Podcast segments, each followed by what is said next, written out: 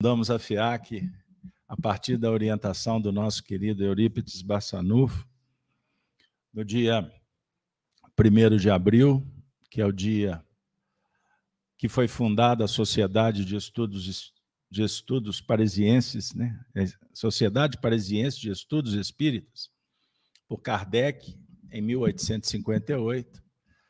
Aí nós fomos orientados a escolher essa data, que é simbólica, uma vez que as conexões históricas têm tudo a ver com a dinâmica do trabalho, com os projetos que são naturalmente delineados no mundo espiritual. Hoje, é, seguindo a orientação da programação do Alto, nós pedimos licença para a equipe para matar, matar saudade, né? A casa que tinha um formato né, das reuniões de terça e quinta-feira, vocês estão lembrados? Terça-feira tinha a dinâmica com os expositores, na quinta-feira a gente fazia o livro dos Espíritos, sábado tinha o Apocalipse. Aí o mundo parou, o profeta Raul Seixas viu, o padeiro não saiu de casa, ninguém saiu de casa, e aí nós ficamos sem atividade. E quando nós voltamos, nós voltamos com a terça-feira. E em breve nós vamos retomando devagarzinho as nossas atividades. Então hoje, hoje é dia, que dia que é hoje? 20? 25. 25 de outubro do ano de 2022. Um grande abraço para os amigos que estão nos acompanhando pela Rede Amigo Espírita, pelo canal Gênesis, plataforma do YouTube, Facebook. Um grande abraço para todos. Agradeço o apoio ao projeto, vocês que nos acompanham diariamente, também com o programa Gênesis no Lar, às 7 horas da manhã. Muito obrigado. Próximos aí de 2.500 vídeos disponibilizados, material de muito fôlego, de muito esforço, de muito carinho, de muita dedicação e aí passando aí de milhões de acessos. Para nós é motivo de muita alegria, não pelos números sob o ponto de vista materialista, mas sob o ponto de vista de momentos que podemos favorecer para encantar, alegrar, esperançar a vida de tantos corações que estão sobre o ponto de vista da égide do Cristo. E nós estamos na última semana do mês de outubro e resolvemos compartilhar com vocês, é, dentro dos nossos trabalhos na FIAC, também temos a dinâmica em torno das pesquisas, dos livros que a gente vai é, trabalhando ao longo do tempo. E atualmente nós estamos trabalhando com um esforço histórico extraordinário que nos pegou de surpresa, a espiritualidade nos colocou numa estrada de uma forma inesperada. Eu tive que parar muitas coisas, atividades profissionais, enfim, para contribuir com uma obra que vai vir assim para mexer com corações, porque é a memória de um de um amigo que desencarnou e ele vem compartilhar suas experiências no mundo espiritual, inclusive de uma vida pregressa. Quando ele viveu num período um período muito importante da história do Brasil. E com isso, nós fomos chamados para mergulhar na história e ficamos surpresos, porque nós fomos nos deparar com histórias que não são contadas. Por várias razões inclusive pelo, pela própria ignorância, pela falta de habilidade e também porque tudo tem a hora de acontecer. E como o nosso trabalho é um trabalho que tem uma conotação espírita, filosofia, teoria moral espírita, então para nós foi um motivo de muita alegria, porque a gente vai trabalhando com a história que a história humana e também com as revelações espirituais favorecido pela presença dos benfeitores, que para nós espírita, e graças a Deus, e ao mesmo tempo se torna uma responsabilidade gigante, nenhum instituto no mundo abre as portas que a doutrina espírita nos oferece. Por isso, nós dialogamos sobre o ponto de vista da mensagem única, a mais importante, o fulcro de irradiação, que é a mensagem do Cristo, que está distribuída na história através do compêndio da Bíblia. E hoje nós vamos constatando do que é possível arregimentar dos teólogos, dos filósofos, de todas as escolas, das tradições, através dos tempos, em que, quando nós temos na Bíblia o livro central, todos os acontecimentos históricos, e isso é o grande diferencial, que pode ser que nem no meio espírita há um consenso, ou se explorou, e agora está, estamos chegando numa hora muito oportuna. Que todos os fatos da história eles de alguma forma dialogam entre si. E nós vamos depreendendo com as linhas proféticas que muitas coisas se acontecem sobre o ponto de vista, inclusive, da repetição. Então, para dar uma ideia assim bem, bem rápida para vocês. Hoje nós estamos adentrando no século 21, 22 anos não é nada. Estamos abrindo, vamos dizer assim, estamos piscando os olhos. E a evolução, ela se dá em nível individual, mas também coletivo. Esse é o diferencial espírita. O materialismo define a existência entre berço e túmulo e ponto. Por isso é que o materialismo se arregimenta nos seus discursos focando apenas os interesses imediatistas, que vale a intenção. E o poder é do ser. Porque o materialismo, naturalmente, ele é, é, é uma força contrária ao espírito. O espírito, no sentido do espírito ser essencial criado por Deus. Portanto, o materialismo é, ele trabalha com uma força contrária que no meio religioso é tido como uma força anticrística. É o opositor. O termo correto é, é usado é esse. Tanto que, por exemplo, demônio, Satanás, dá aquela ideia do espírito contrário à luz. Tanto que Lúcifer, nas tradições, por exemplo, católicas, dentro das linhas tomistas e etc. Lúcifer é portador da luz, mas ele não tem a luz. É diferente da tradição do anjo, que já é luz, que a luz dimana dele. Então isso é figurado, ok? Então voltando. Então nós estamos vivendo um momento muito importante a partir das profecias que vão se conjugando no tempo e no espaço. Então, dentro desse território, no século XXI, a sociedade que hoje é conhecida, é, eu vou ter que dar uma ideia de, de generalidade, mas é só para a gente caminhar numa linha do entendimento mais simples, sem sofisticação. Nós vivemos hoje numa sociedade materialista. Você concorda, Bernardo? Nós vivemos hoje prioritariamente dando toda a nossa atenção às coisas materiais. Certo? De vez em quando, o, o católico vai à igreja, o espiritista vem ao centro, isso é só para dar uma ideia respeitosa. Que nós temos que cumprir as nossas tarefas no dia a dia, concorda? Mas na prática é o seguinte: nós somos espíritos que vivemos na Terra priorizando a matéria e de vez em quando a gente se lembra que é espírito.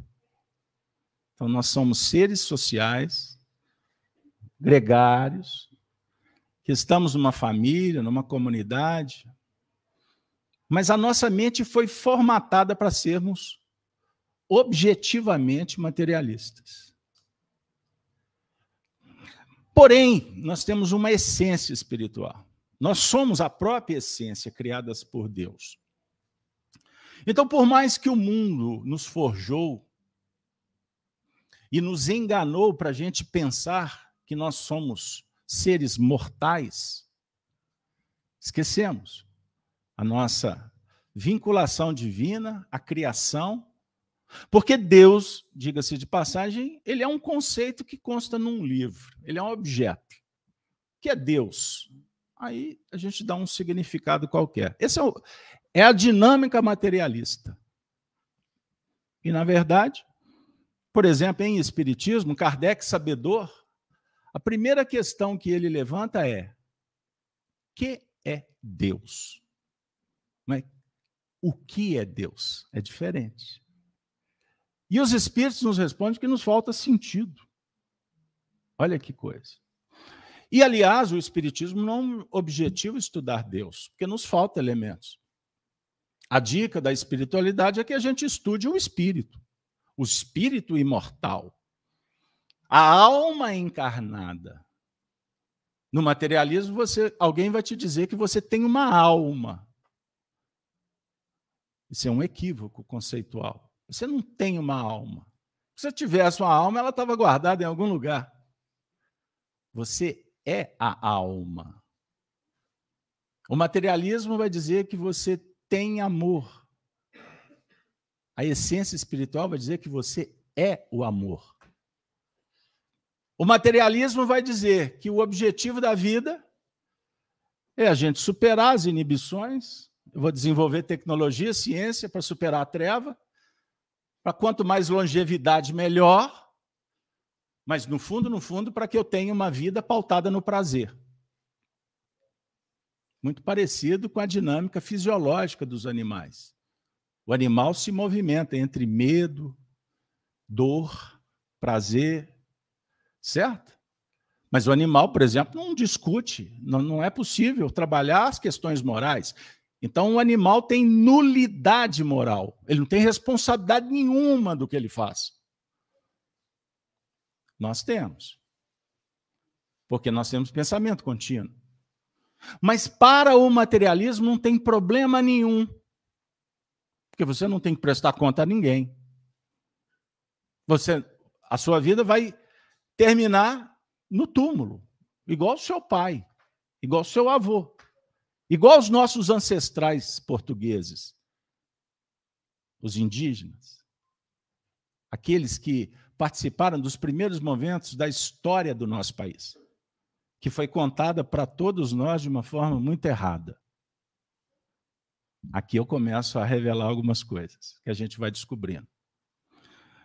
Mas o certo é que, conforme as orientações, as pesquisas, o resultado de uma, uma gama infinita que foi revelada para o homem, descoberta pelo homem, porque o homem também tem o seu valor, o seu mérito em pesquisar, em aprender, mas no materialismo, o homem evolui sozinho. Porque Deus não existe. Portanto, tudo que acontece na nossa vida depende exclusivamente do homem, da matéria, do sistema que ele vive, da cultura, da religião. Que ali, religião, na verdade, é apenas um aspecto da cultura, do seu costume que ele aprendeu de alguém e ele replica sem entender exatamente o que, que significa religião. Porque o materialismo, quando nasce de uma forma elaborada, técnica, com teorias, um dos primeiros focos para atacar é a religião. E aqui eu avoco, por exemplo, Maximile Robespierre. Em 1789, ele brada: revolução. Vamos cortar a cabeça de todos os monarcas a partir da tripa de todos os sacerdotes. Vamos fazer um levante para destruir tudo que existe. E Robespierre, na sua loucura, inclusive propõe que se inaugurasse uma nova religião um mundo diferente perfeito. A partir de teorias de engenharia social que não vai dar em nada. E pela força, pelo sangue, implementado, levando mais de 40 mil pessoas à morte pela decapitação em França. Eles mesmos se auto-sabotaram. Então, naquele momento histórico, a humanidade entra num outro momento, numa outra era. O, num, o mundo nunca mais seria o mesmo. E eu recordo que a Revolução Francesa não começou com a queda da Bastilha, como dizem por aí, libertando os prisioneiros. Não. A Revolução Francesa começou uma semana depois, quando teve um primeiro encontro para se discutir uma Assembleia Constituinte, com a presença de Luís XVI, que estava extremamente sensibilizado com as ideias que se discutia aí na Inglaterra. E a França estava vivendo um caos social e econômico, principalmente por ter apoiado a revolução acontecida na América do Norte. Mas, na verdade, é um rescaldo de muito, muitas, muitos dividendos, muitas dívidas que foram assumidas. E nós podemos fazer até um, um recorte histórico e trazer Luís XIV, o Rei Sol, aquele que construiu Versalhes, o grande faraó do século do século XVI. Então nós estamos diante de um momento histórico que foi inaugurado ali, naquela Assembleia Constituinte, quando se reuniam para propor uma ideia, uma organização diferente, e o monarca estava ali sensível para tal. Mas surge Robespierre. E quando ele abre a boca, todos tremem. Porque ele diz assim: não tem conciliação. Ou é do nosso jeito, ou não é do jeito nenhum. Todos ficaram atônitos. A reunião foi encerrada. E daí todos sabem o que aconteceu na sequência. O mundo nunca mais seria o mesmo. Por que nós estamos trazendo esse recorte? Porque esse recorte histórico, inaugurando um novo tempo, que logo alguns anos depois, o filho da Revolução, Napoleão Bonaparte, por onde passou, semeou tragédias, dissolução, guerras, morticínio. A monarquia da Europa entrou em colapso. O mundo nunca mais foi o mesmo. Mas a história, ela tem uma dinâmica extraordinária, porque tem o aspecto negativo, destrutivo, mas também ela oferece os aspectos positivos. Já ouviram aquela frase célebre de Jesus: os escândalos são necessários? Mas, contudo, todavia, porém, ai de quem os pratica. Foi o que aconteceu. Sobre o ponto de vista do Brasil, a monarquia portuguesa, que cumpriu um papel extraordinário sob o ponto de vista espiritual, e não é assim contado nas histórias, nas escolas, nos livros. Dom João VI, numa jogada estratégica extraordinária, foge. Na verdade, ele traz a monarquia, toda a corte, para escapar de Napoleão, com o anteparo dos ingleses. E a partir daí o Brasil começa um movimento extraordinário, porque ele traz a cultura, ele traz para cá a imprensa, ele inaugura uma era que a economia do Brasil vai tomar um outro sentido. E Dom João VI, inclusive, diga-se de passagem, quebra um acordo com os ingleses, que o trato é abra os portos só para nós. Dom João VI abriu os portos para o mundo inteiro. E o Brasil nunca mais foi o mesmo. Não contam isso por aí, mas Dom João VI foi o grande responsável por um processo de mudança na nossa história. Por quê? Porque contam nas escolas que portugueses vieram para cá para destruir e explorar o Brasil. Isso não é verdade. A colonização do Brasil é muito diferente da colonização, por exemplo, dos Estados Unidos. Porque lá era colônia, aqui não. Você sabe que quem nascia aqui no Brasil tinha os mesmos direitos jurídicos de quem nascia em Lisboa? Portanto, aqui eram as terras ultramarinas. Aqui era a extensão do reino de Portugal. Por que, que eu estou dizendo isso? Agora está chegando no nosso tema. Vocês desculpem, mas não é fácil introduzir. Porque dentro desse contexto, nós vamos passeando um pouco mais na história e vamos nos aportar, por exemplo, junto. O que, é que vocês acham? Gostam de história? Vamos nos aportar nas, com as naus de Tomé de Souza, lá no Nordeste. E vamos descer nas naus junto com os jesuítas, Manuel da Nóbrega.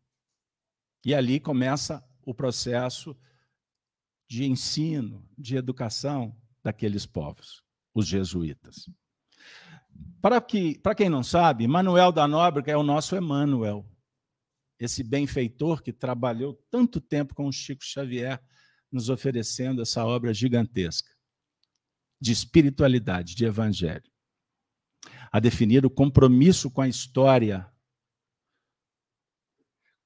com a chegada de famílias de benfeitores que vão contribuir com o Cristo em momentos muito importantes da evolução coletiva.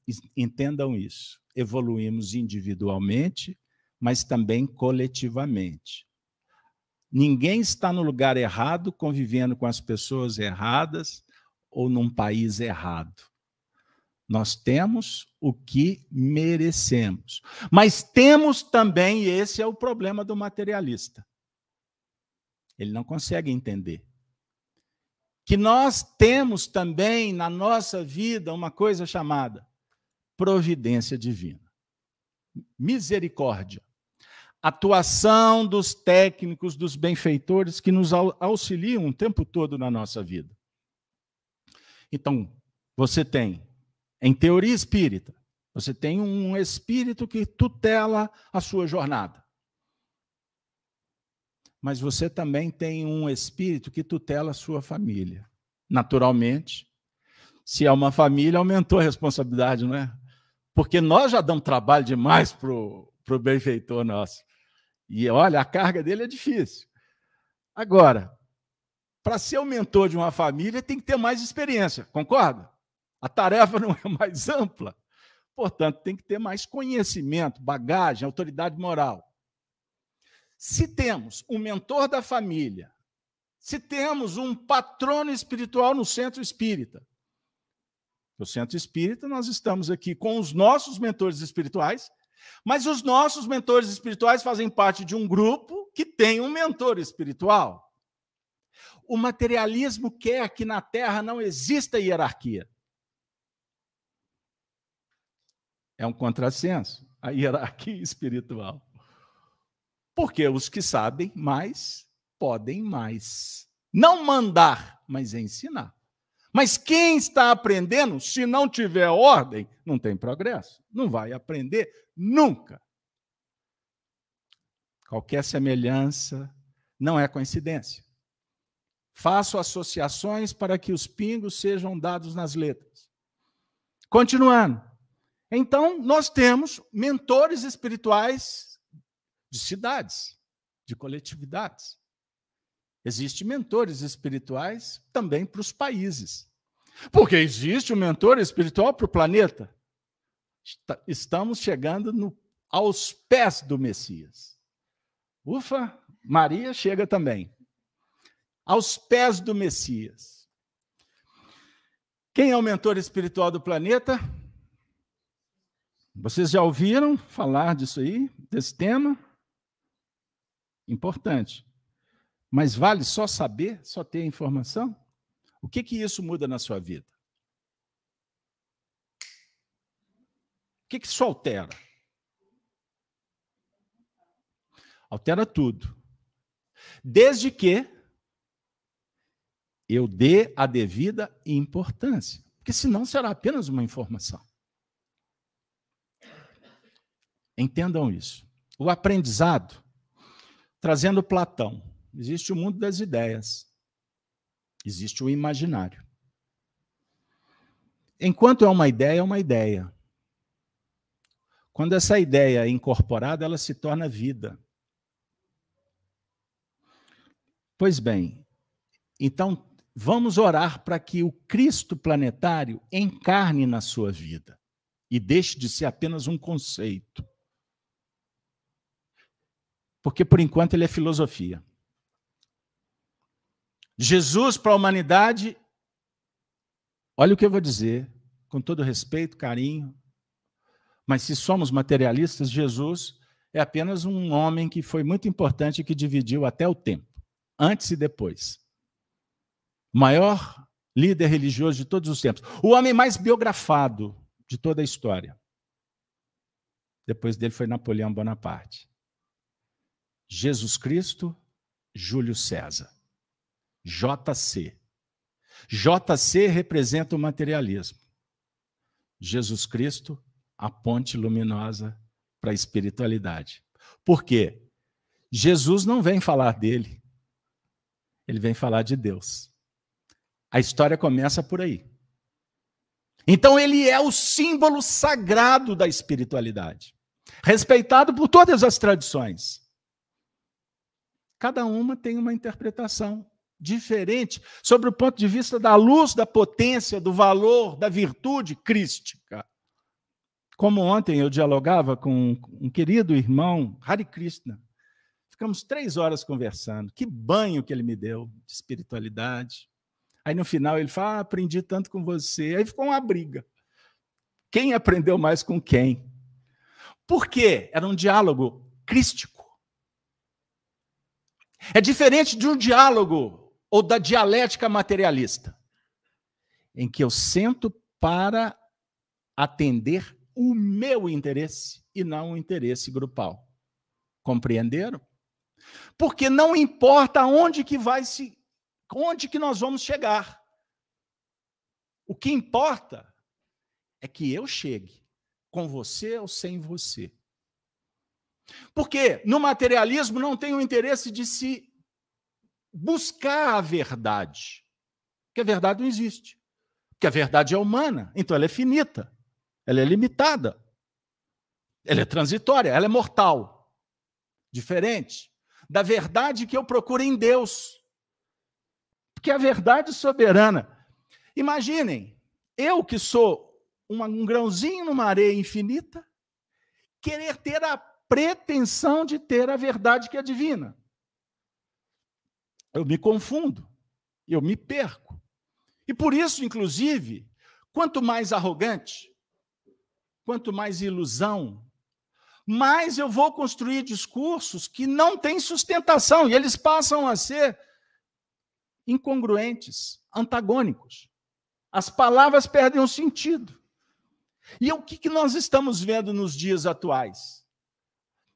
A mesma frase usada por diversos núcleos com objetivos diferentes. Mas a frase é a mesma. As palavras têm o mesmo significado. Mas a bel prazer, eu uso aquela palavra para atender o meu interesse e que se dane o resto. Isso se chama, nas tradições antigas, sofisma. Eu debato, não importa o quê, o que vale é que eu vença. Compreenderam? A história, os jesuítas, Portugal. Nestas tradições portuguesas, nós herdamos história brasileira, Humberto de Campos nos apresenta tantas páginas belíssimas no livro Brasil, Coração do Mundo, Pátria no Evangelho. Mas não naquele período Humberto de Campos não abordou um tema. E esse é o tema que nós estamos começando a descobrir, publicar, discutir. Vamos lá juntos. As tradições portuguesas. Porque desde o primeiro rei de Portugal, aquele que venceu os mouros, um exército muito menor, muito menor. Esse primeiro rei, chamado Dom Afonso Henriques, quando criança, ele tinha um problema nas pernas e aconteceu um fenômeno mediúnico. Um espírito de alta envergadura, um ser iluminado, curou a paralisia que ele tinha nas pernas. E era uma mulher. E na concepção de Dom Afonso Henriques foi Maria, a mãe de Jesus. O tempo passou, essa história começou a se replicar. E eu vou resumir, porque o tempo nem permite. Todos os momentos históricos das tradições portuguesas, a figura de Maria Santíssima esteve presente. De tal sorte que Portugal é conhecido como a terra de Santa Maria. E, Maria Santíssima, em Portugal, ficou consagrada como Maria da Imaculada Conceição. Agora nós vamos para o dogma. O dogma da Virgem Maria das tradições católicas.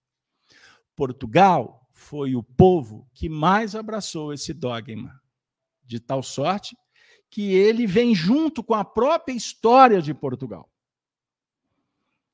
Isso foi se replicando. Então, os momentos de, de crise, os momentos mais difíceis daquele povo, Maria Santíssima sempre esteve presente. E o que é interessante, em diversos momentos com fenômenos mediúnicos, que não envolvia apenas um, mas chegou a envolver coletividades quando ela se apresentava, se materializava. A história é extraordinária, mas nós queremos contar agora o que mais nos importa. Porque, como os portugueses trouxeram essas tradições para o Brasil, no ano de 1717 aconteceu um fato extraordinário. Três pescadores, lá na região de São Paulo, perto de Pindamonhangaba, essa, essa, o nome Pindamonhangaba, né? Agora eu acertei. Parece que é o Rio, o Rio, o Rio Grande, o Rio Ribeira. Em 1717, em outubro, eles estavam fazendo uma pescaria para atender um banquete de um poderoso português que se encontrava na cidade. E eles não estavam tendo sucesso. E naquele movimento religioso, eles oram e pedem uma intercessão de Maria para que eles obtivessem resultado positivo na pesca. Não sei se tem aqui pescador, se usa desse expediente, mas eles usaram. E, para surpresa, o que aconteceu? Eles lançam a rede e encontram uma imagem de madeira de Nossa Senhora da Imaculada Conceição. O interessante, porque essa imagem estava com a cabeça quebrada, para quem não conhece as tradições católicas. E, e, a madeira estava escurecida por conta do fundo do rio. Ou seja, tinha muito tempo que ela estava ali. Então, eles quando, quando trazem essa imagem, intuitivamente resolveram lançar a rede de novo. E na segunda vez que lançaram, conseguiram, a rede trouxe a cabeça da imagem. Vejam bem. Bom, e o interessante que não foi só a imagem, que eles precisavam dos peixes. E não é que depois a pescaria começou a dar resultados. Alguém pode dizer que é lenda, que foi inventado, cada um interprete como queira. O certo é que em outubro de 1717, aquele momento se tornou um momento histórico para a história do Brasil. Redundou, né? Marcante. E ali, aquela Nossa Senhora da Imaculada Conceição, como foi resgatada numa pescaria, deram para ela a alcunha de Aparecida. Por isso, Nossa Senhora da Imaculada Conceição Aparecida. Os pescadores, porque o fenômeno foi muito importante para eles, eles ficaram tão comovidos com que eles resolveram criar um, uma capelazinha pequenininha, uma casinha simples. Colocaram a imagem ali e começaram a divulgar e ir ali diariamente, fazer as suas preces. E os fenômenos mediúnicos começaram a acontecer. E pessoas foram sendo, obtendo curas, tratamentos e etc. Bom, tem um fato muito interessante. A gente vai contar isso no livro depois. Mas é um momento histórico para o Brasil. Quando Dom Pedro I, por volta do dia 18 de agosto, antes de proclamar a independência, ele viajava por aquela região para envolver os, os poderosos, tentar um processo político de unificar e ter o apoio para o que ele estava determinado a fazer, principalmente sob a orientação de José de Bonifácio, José Bonifácio e a sua digníssima princesa, né? Quem era?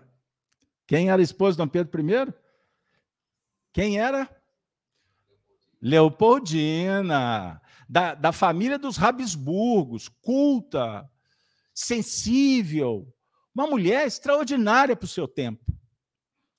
Continuando, ele resolve, antes do dia 22, estamos aqui no dia 18, ele resolve ir nessa capela na capela que tinha a imagem de Nossa Senhora. Conta, reza as tradições, que ele foi ali fazer uma oração. E esse momento ficou marcado no coração dele, porque aconteceu coisas ali que marcaram profundamente o seu coração, e isso deu para ele um vigor, uma coragem porque era o momento mais importante da encarnação de Dom Pedro I. Imaginem aquele homem com 23 anos de idade. Quantos anos você tem? Não fale para não causar rebuliço. Com 23 anos de idade na, para tomar uma decisão. Imaginem o cenário espiritual a pressão que ele não sofria, não só dos políticos do seu tempo, mas as pressões espirituais que estavam em torno dele. Então, num ato de fé, que para nós no século XXI não tem talvez importância, ressaltando, ressal, fazendo ressalvas aos irmãos católicos que têm fé nesse envolvimento com Maria Santíssima, mas numa sociedade materialista, você contar essa história, parece que eu estou aqui gastando o tempo de vocês. Mas se você viajar para aquele momento e conhecer as tradições dos portugueses, que se movimentaram, inclusive, para descobrir o Brasil, porque eles acreditavam que iam encontrar uma terra prometida. Era um texto bíblico que era citado antes nas missas antes das navegações. E vocês sabem quem foram os responsáveis que promoveram estes momentos históricos dos, grandes descobrimentos? A ordem dos templários, que eram os religiosos, aquela ordem que foi fundada para proteger cristãos que peregrinavam para a Terra Santa e sofriam ataques, dificuldades outras, eram mortos e formaram uma ordem que tinham esses homens que eram heróis dos seus tempos. A gente não tem noção do que é heroísmo nos dias atuais. Por isso é que o heroísmo para esta geração atual, eles buscam recurso nessas produções de cinema, que não precisa nem de citar para não criar polêmica. Porque nós estamos carentes nos nossos tempos de heróis. Porque o herói medieval era aquele homem dotado de virtude, de coragem, de resiliência, que conduzia as pessoas para elas sobreporem os problemas, a ignorância, as trevas, as disputas sangrentas que existiam lá naquele mundo complicado de onde nós viemos. Não foram os templários, quando eles foram abrigados em Portugal, porque eles estavam fugindo da Europa, é uma história complexa, um dia, quem sabe, eu conto, mas foram os portugueses que abraçaram os templários. Só que eles receberam, inclusive, um induto papal, e na época, então, eles, inclusive, mudam o nome, o nome da, da organização. Eles deixam de ser os templários e, e fundam a Ordem de Cristo. É só uma adaptação para protegê-los. Agora, poucos sabem que eles, na verdade, era a organização mais rica do seu tempo. Porque eles recebiam o dinheiro dos fiéis para eles sobreviverem, terem suas armas para proteger os fiéis que peregrinavam. Então, reza a tradição que eles foram, na verdade, o primeiro movimento bancário do mundo. E como eles fugiram para Portugal, eles levaram esses tesouros para Portugal. E o rei, Dom João, na época que os abraçou, recebeu o tesouro no sentido de Dom João proteger aquele tesouro. E eles, por atos meritórios, envolvidos pelos expedientes da fé, eles autorizam que aquele dinheiro pudesse ser usado para Portugal tentar expandir os seus territórios para um mundo novo. Observem. Então, gente, aquele movimento lá de trás era um movimento que ele não pode ser analisado apenas sobre o ponto de vista materialista dos nossos dias, porque o mundo era diferente. E a fé era a força motriz de muitos daqueles povos. E eu não estou falando só de fé católica. Basta vocês passearem na história que vocês vão encontrar guerreiros se motivando para ir para o fronte a partir das suas crenças. Fé cega? Não tenha dúvida. Mas era aquele momento, e foi de lá que nós viemos. E o materialismo tenta destruir tudo isso. Sabe por quê? Para que a gente não tenha identidade com a história. E um homem sem identidade, sem história, ele vai ser chamado para ser um homem futurista. E foi por isso que o materialismo criou, inclusive, a ficção científica, porque projeta-se o imaginário para o futuro que não existe. E pede a referência com os feitos, com as virtudes, com a beleza, que são conquistadas, são realizações da sociedade, do indivíduo. O que o materialismo propõe para os nossos jovens que não sabem mal ao nome dos seus bisavós? O materialismo propõe uma ruptura cultural, portanto, espiritual. Aí a gente começa a entender as consequências do materialismo aqui agora. Porque falta o quê? Religião, porque a religião foi destruída. Ah, mas a religião não servia, porque a religião era assim, assim. A religião ópio do povo. Frase muito conhecida. A religião é um poder de manipulação. A religião é um instituto sagrado que atende às necessidades de cada um no contexto que ele se encontra. E a religião é um instituto no mundo material que reflete o anseio da alma que é espiritual. Portanto, um homem sem desenvolver religião como sentimento, entendam bem. Um homem que não desenvolve o seu sentimento sagrado de conexão consigo mesmo e com Deus, a vida não tem finalidade. É um autômato que muitas vezes conquista espaço, tem microfone, faz barulho, mas sabe mal, mal quem ele é. Porque ele não tem família. A família é desrespeitada, é atacada. Ao longo dos séculos, entendam isso, não é daqui a pouco, foi ontem. Entenderam aonde que nós estamos chegando? Então, nas tradições antigas, a fé era fundamento cultural. E era através da religião antiga que as pessoas tinham oportunidade de ter um pouco de informação. Lembra que eu citei os jesuítas?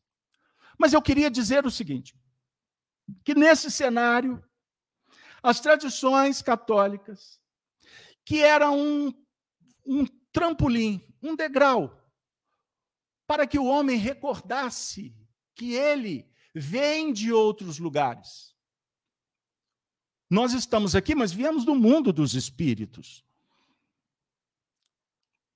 Temos anjos, temos guardiões, temos protetores, temos identidade. Não os deuses do Olimpo. Os padres, os santos. Aqueles que, que deram recado em nível moral, que foram testemunhas para ajudar em vários sentidos. Estas figuras nos fazem recordar dos nossos padrões morais, da, do código de lei moral que nós trazemos como espíritos. Entendam isso. Então, desrespeitar um sacerdote, seja quem for, isso é um atentado à própria natureza divina. Vocês estão entendendo? Porque desrespeitar os nossos próprios sentimentos sagrados, independente de quem é o padre, de qual religião. Mas ele é referência para muita gente. E nós não podemos simplesmente fingir que isso não tem importância. Quando nós resgatamos a história, e agora eu vou trazer Maria aos pés do Messias. Porque se em 1717 aqueles três pescadores encontraram a imagem da santa para os católicos, porque Maria é santíssima. E o que significa santíssima? Puríssima, imaculada, virtuosa. Trabalhe seu imaginário. Agora, se você for no preconceito, você morre na letra. Me perdoe, vai ficar pelo caminho. Porque nós não estamos mais no momento de ficar questionando o que não, não cabe questionar. Você sabe qual é o maior problema do ser humano? A rebeldia. Característica do orgulho racial, que não começou aqui na Terra. Nós trouxemos de outros mundos. Nós trouxemos de capela. Nós somos raças adâmicas. Nós somos aquela raça que no deserto ou no Éden fomos cooptados pela serpente, que enganou, que mentiu, e que por isso, envolvidos no jogo da sedução, nós fizemos escolhas e estamos pagando um preço altíssimo até hoje. Porque a, a serpente, ela foi se agigantando, ela foi crescendo, ela se tornou uma besta. E depois ela se tornou um dragão. E esse dragão surge do mar. E eu estou construindo com vocês uma imagem que está esculpida no capítulo 12 do livro Apocalipse. O dragão que surge do mar para enganar e trazer um terço das estrelas com ele. Por quê? Porque em 1917, 200 anos depois que a imagem foi encontrada aqui no Rio, no Brasil, 200 anos depois, anota aí, 200 é um número simbólico das equações apocalípticas. 200 anos depois, essa nós vamos encontrar um momento histórico em Portugal que é sensacional. Que no nosso meio espírita, eu confesso, não vi ninguém abordar. Três crianças, duas meninas e um menino. Moravam na região da cidade de Fátima. 1917.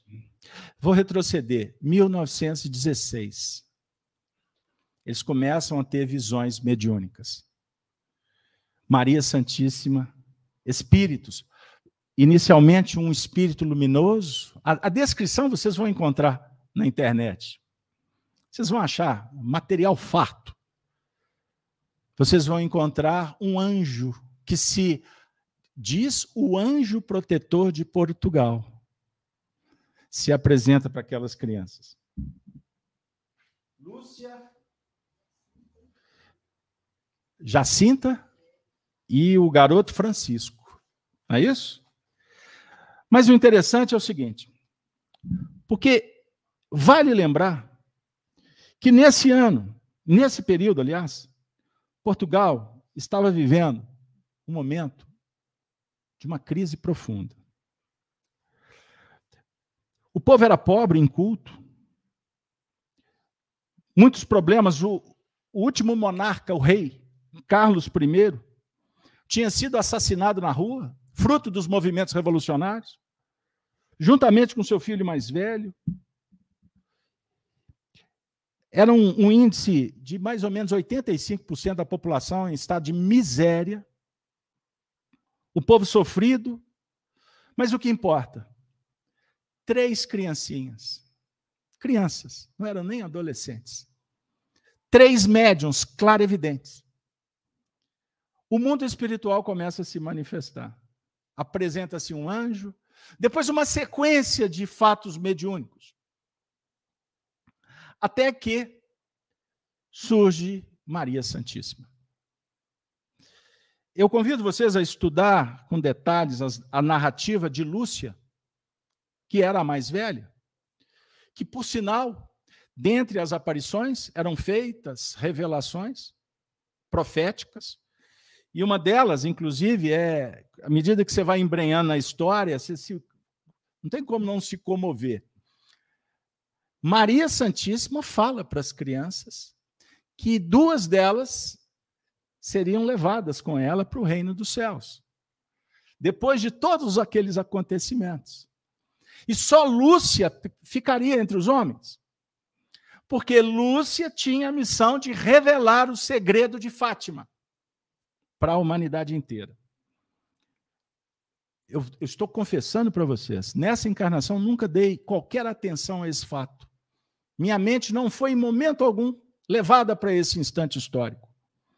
Mas diante da pesquisa que eu venho fazendo, eu estou impressionado com a sequência de datas, como que a história se repete em momentos extraordinários. Agora, o que, é o ponto fundamental de tudo isso? É que nas aparições, Maria Santíssima ia anunciando que aconteceria também muitas coisas para auxiliar o povo. E as notícias eram divulgadas pelas crianças. Tanto que na última aparição, porque as aparições mesmo, elas ocorreram por seis vezes, e, e era definido a data, todo dia 13. E assim foi sucessivamente, seis meses, até a última aparição no dia 13 de outubro de 1917. Não se esqueçam que a imagem foi localizada no Brasil no dia no mês de outubro do ano de 1717.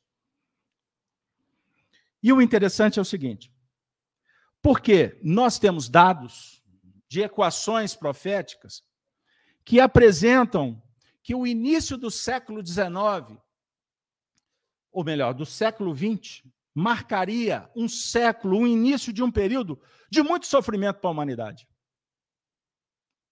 Então, quando você estuda as equações, a profecia, analisando os fatos que já aconteceram, é extraordinário quando a gente encontra os resultados. Porque quando você joga para frente, a história é outra. Porque o futuro ainda está sendo escrito. E num cenário humano, é difícil você vislumbrar com essas equações. Por isso, os espíritos, em determinados momentos da história, se materializam e anunciam o que vai acontecer de uma forma mesmo que simbólica, mas numa linguagem mais inteligível. Como aconteceu no período de Allan Kardec, os espíritos anunciando que estava nascendo um período das grandes transformações da humanidade. Estudem o livro A Gênese, os milagres e as predições segundo o Espiritismo, que vocês vão se deparar com estas informações. E Allan Kardec, inclusive, faz, elabora algumas possibilidades. E dentro da, da abertura que os espíritos oferecem, a gente inclusive consegue até dinamizar que essa fase da chamada regeneração, que o planeta caminha para tal, ela foi inaugurada mais ou menos no início, prestem atenção, dos anos 2000. Mas toda fase que se inaugura, existe uma fase menor, ciclos maiores, ciclos menores. Dá uma ideia? Esses ciclos menores, lembram do conjunto, quando você estudou lá nos, no ensino fundamental, que tinha a união dos conjuntos? Eu lembro muito da interseção de grupos, né, Dora? A interseção dá uma ideia dos ciclos menores que caracterizam os grandes ciclos. Então, a Revolução Francesa, lembrem, vamos lembrar, 1789, a partir dali inauguraria um período que seria um período que marcaria um grande período posterior. Então seriam 200 anos, mais ou menos 200 anos. Vamos ficar por aqui. Porque o século XX seria o último século para iniciar essa etapa.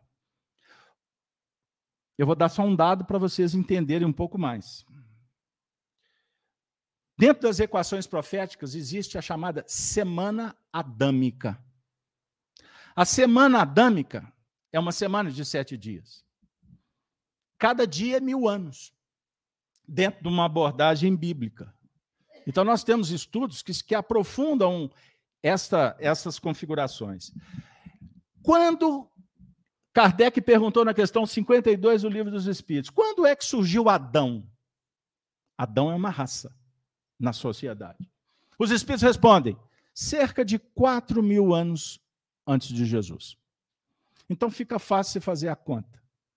Adão, paraíso, terra, serpente, concupiscência, sedução. 4 mil anos antes de Jesus. Você aplica 2 mil anos pós-Jesus, nós estamos entrando agora no último dia da semana, de sete dias. É esse milênio que iniciou. Beleza? Tá dando para acompanhar? Tá assustada? Tá querendo saber aonde que nós vamos desaguar? É fácil. Estamos entrando no último dia, que é um dia de modificações radicais. Conforme o Apocalipse, é a era do Cristo. Esse último dia é o dia do Senhor. Eu vou trazer aqui só para título de informação. Estuda em casa. A parábola que trata da semente, do joio. Prestem atenção. Livre-arbítrio. O que semeia a boa semente é o filho do homem. O campo é o mundo. A boa semente são os filhos do reino. O joio são os filhos do maligno. O inimigo que semeou é o diabo. A ceifa é a consumação do século. E os ceifeiros são os anjos. Pois assim como o joio é colhido e lançado ao fogo, assim será na consumação do século. Mandará o filho do homem os seus anjos que ajuntarão do seu reino todos os escândalos e os que praticam a iniquidade. E os lançarão na fornalha acesa. E ali haverá choros, choros e ranger de dentes. Então, os justos resplandecerão como o sol no reino de seu Pai. A, conclui Jesus: quem tem ouvidos que ouça. O nosso cenário, as três crianças em Fátima.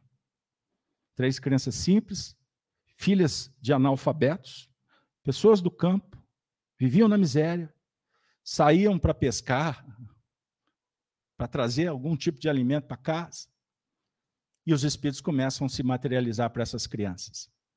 Espíritos luminosos. A descrição de Lúcia, pesquisa na internet, que é de comover. A riqueza de detalhe. Agora, qual é a ideia principal? Que Maria Santíssima veio para aquelas crianças para que elas pudessem ser portadoras de uma notícia.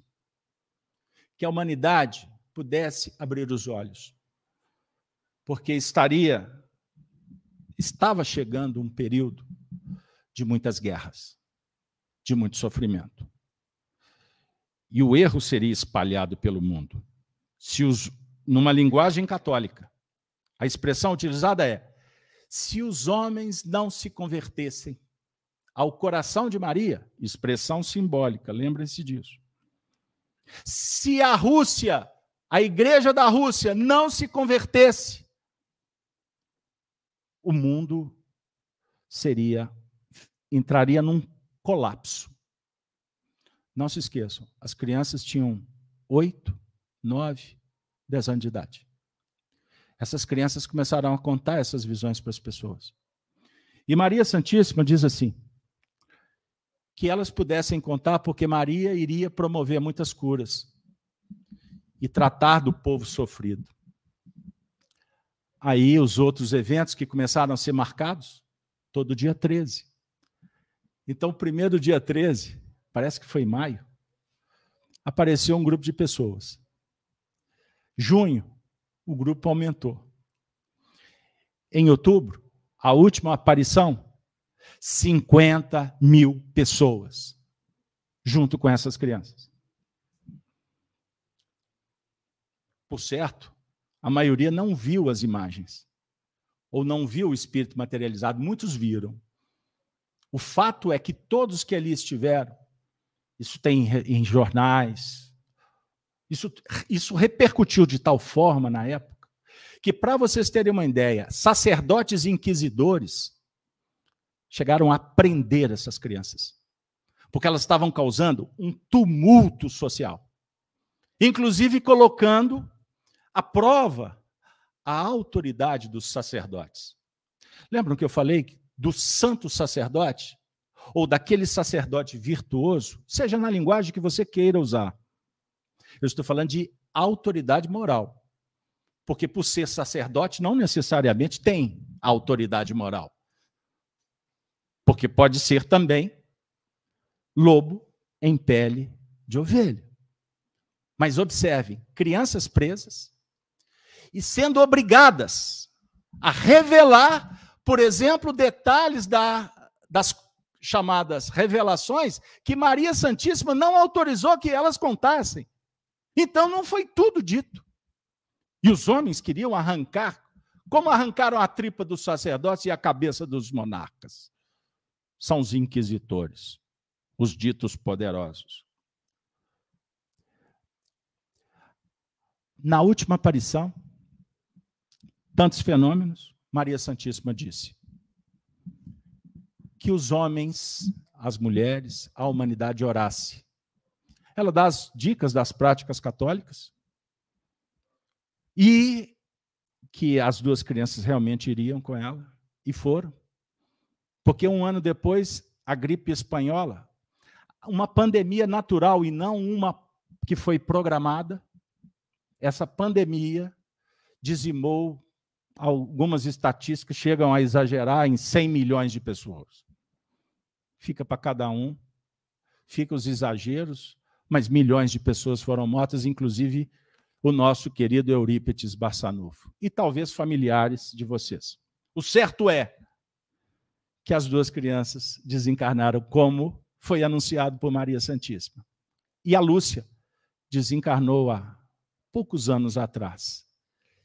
E conta as tradições que ela chegou a revelar o que ela não tinha revelado até para o Papa João Paulo II, que era um homem de autoridade.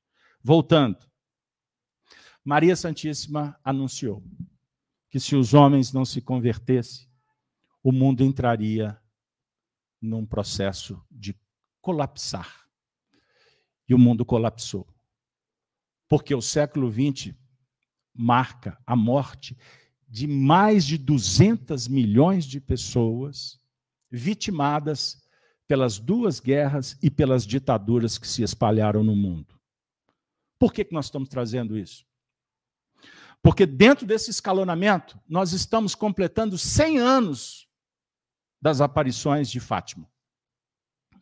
E um dado: naquele período, em Pedro Leopoldo iniciava a trajetória mediúnica de Francisco Cândido Xavier, com revelações extraordinárias que hoje em mensagens que estão num livro aqui, outra colar, a gente começa a amarrar, fazendo um colar, colocando as pérolas no devido lugar, e hoje nós constatamos que tudo o que acontece nos dias atuais foram pronunciados. Qual é a imagem da Imaculada Conceição? Uma virgem. Conforme a descrição do Apocalipse, capítulo 12, intitulado A Mulher e o Dragão. O texto diz assim, versículo 3: e viu-se outro sinal no céu. E eis que era um grande dragão vermelho, que tinha sete cabeças e dez chifres, e sobre as suas cabeças sete diademas. E a sua cauda levou após si terça parte das estrelas do céu, e lançou-a sobre a terra. E o dragão parou diante da mulher, que havia de dar à luz. A mulher estava grávida. Para que, dando ela à luz, lhe tragasse o filho. O dragão queria tragar o filho dessa mulher grávida. E deu à luz a um filho. Um varão que há de reger todas as nações com a vara de ferro. E o seu filho foi arrebatado para Deus e para o seu trono. A mulher grávida é Maria. O filho é o Cristo. É o Senhor do planeta. E para quem gosta de estudar, avalie a imagem de Maria da Conceição Imaculada, com o pé por cima da cabeça da serpente, que é o dragão, e o outro pé sobre a lua. A lua, na verdade, representa o planeta Terra. Com isso, eu quero dizer para vocês, muito feliz, satisfeito, agradecido por vocês terem nos ouvido pela primeira vez falando desse tema, que só começamos um ciclo por revelação espiritual. Durante muito tempo, escutamos as histórias de Ismael, o mentor espiritual do Brasil.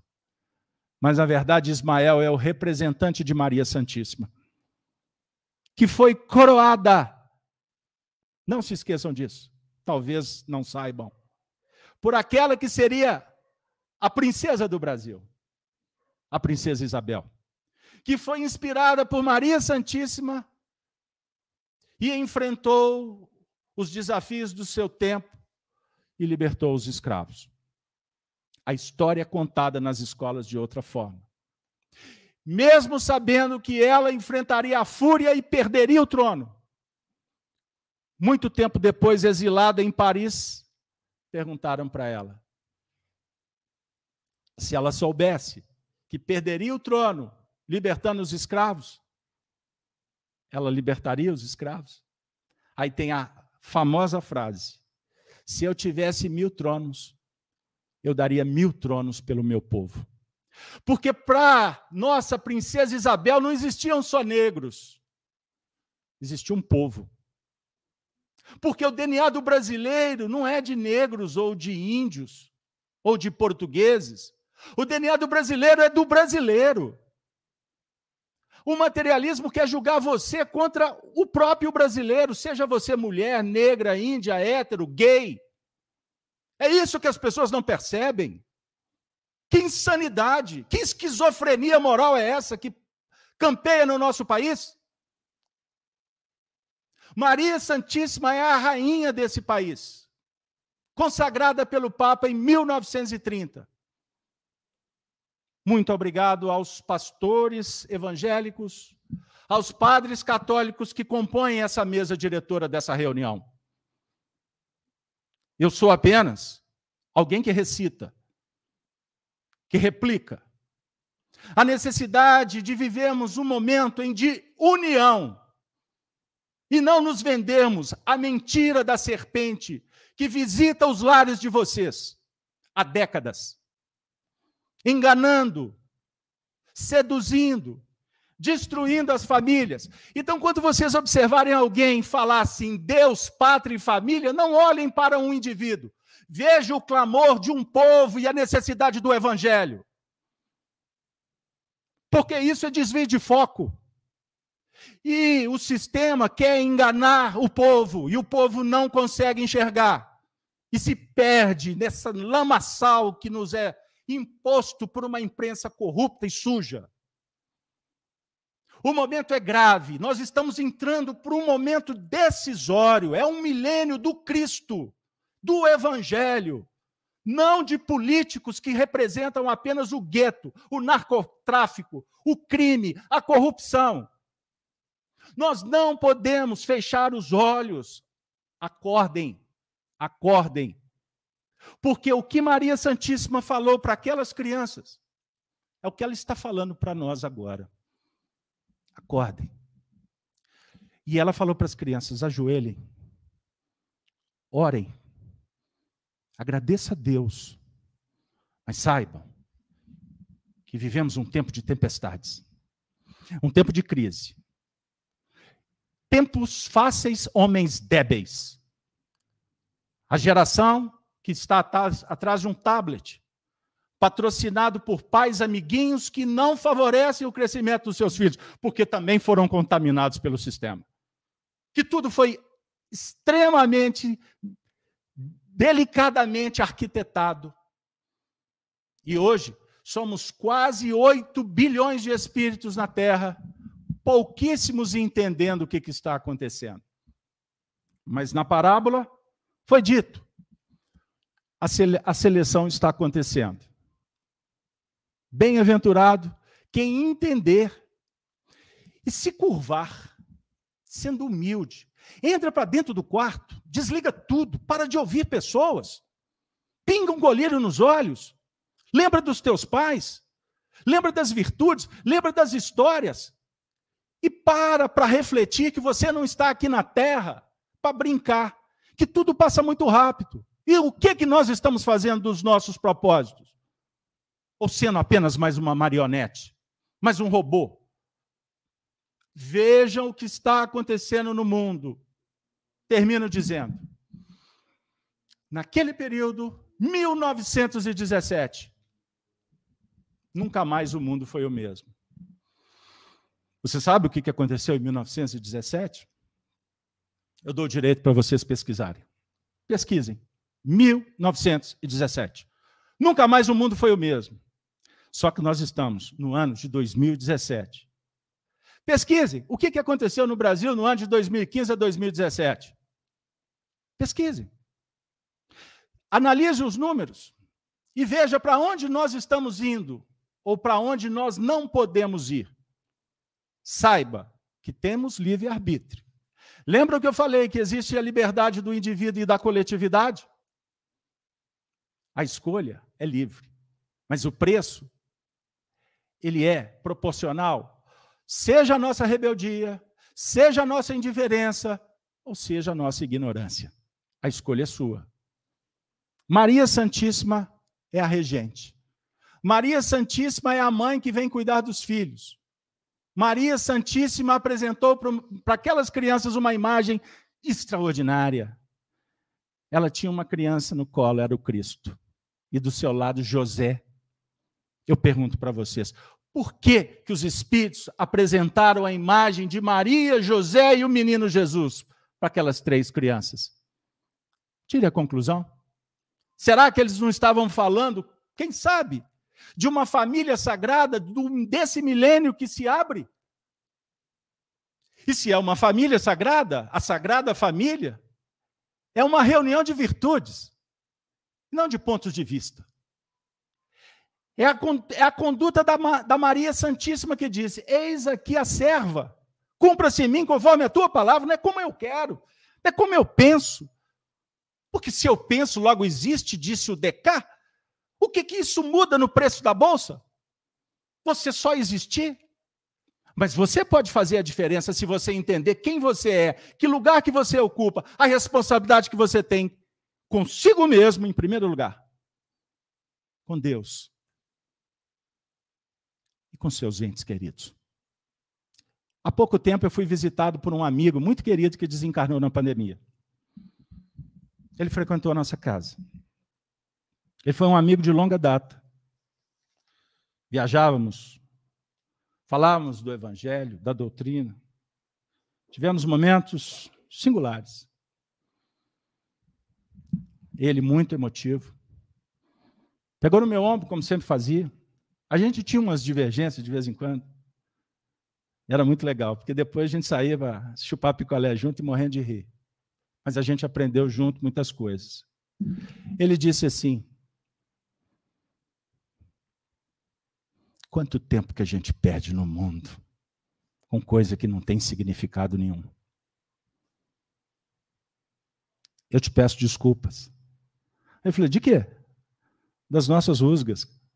Aí eu disse para ele: Entre irmãos do coração, não necessariamente do sangue, entre irmãos do coração, pensar diferente faz a diferença. Mas quando nós estamos unidos no mesmo propósito, a vida é outra. Porque, na verdade, nós estaremos unindo os interesses, porque queremos galgar um patamar juntos. E ele disse: continuamos juntos. E eu agradeço pela presença dele nessa noite. Agradeço a presença de todos vocês. Peço desculpas, mas chega um momento que nós temos que nos posicionar. Você quer a virtude ou quer continuar na indiferença? Você quer a luz? Brilhe a sua luz. Ou preferirá seguir o que você acha ser luz, mas na verdade é treva do próximo? A luz está em ti, você é a própria luz. Portanto, eu vou te dar uma dica que é o que eu tenho implementado na minha vida. Jesus. Sem ele eu não sou ninguém. Filosofias, ideologias. Só nos afastam do Cristo. E o que tem que ser feito, a gente acaba deixando que outro faça e o outro não faz. E o mundo continua essa convulsão moral, essa depravação que a gente relativiza e, e diz que alguém vai resolver. Você tem a missão de mudar o mundo. Pense nisso. Mas faça com amor e com esperança, sabendo que o tempo é de Deus, não é nosso. Quem sabe faz a hora, mas espera também acontecer. Te atendi no seu imaginário? Assim a gente conversa com todos os públicos. Pelo menos é a nossa intenção.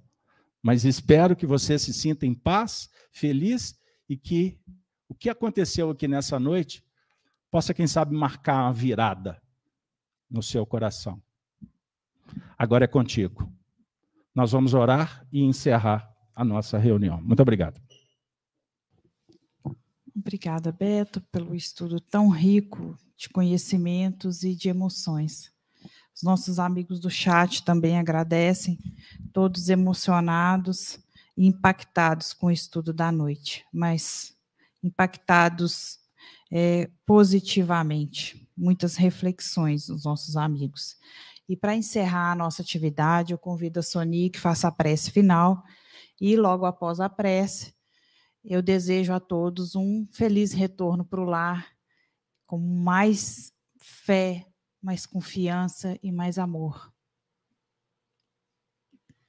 É, eu só posso expressar a minha emoção com essa prece, agradecendo a Deus, nosso Pai, a Jesus, nosso Mestre amado, a Maria Santíssima, nossa mãe, mãe de Jesus, aquela que nos tutela sempre, que está sempre aos nossos lados, na alegria, na tristeza, na saúde, na doença. Agradecemos a espiritualidade que está sempre conosco, nos intuindo, aquele irmão especial que está sempre ao nosso lado quando necessitamos. A equipe desta casa, que labora em nome do Cristo. Agradecemos as palavras dessa noite com coração emocionado, lembrando sempre que a nossa Imaculada Conceição é aquela que rege os nossos lares e os nossos corações. Agradecemos a todos que contribuíram para que essa reunião, que esse estudo acontecesse e que possamos voltar aos nossos lares com os corações em paz e que a luz brilhe cada vez mais dentro de nós. Que possamos distribuí-la com todos aqueles que estão do nosso lado, caminhando junto conosco. Que assim seja, Mestre e obrigada por mais uma oportunidade de estudo. E assim seja.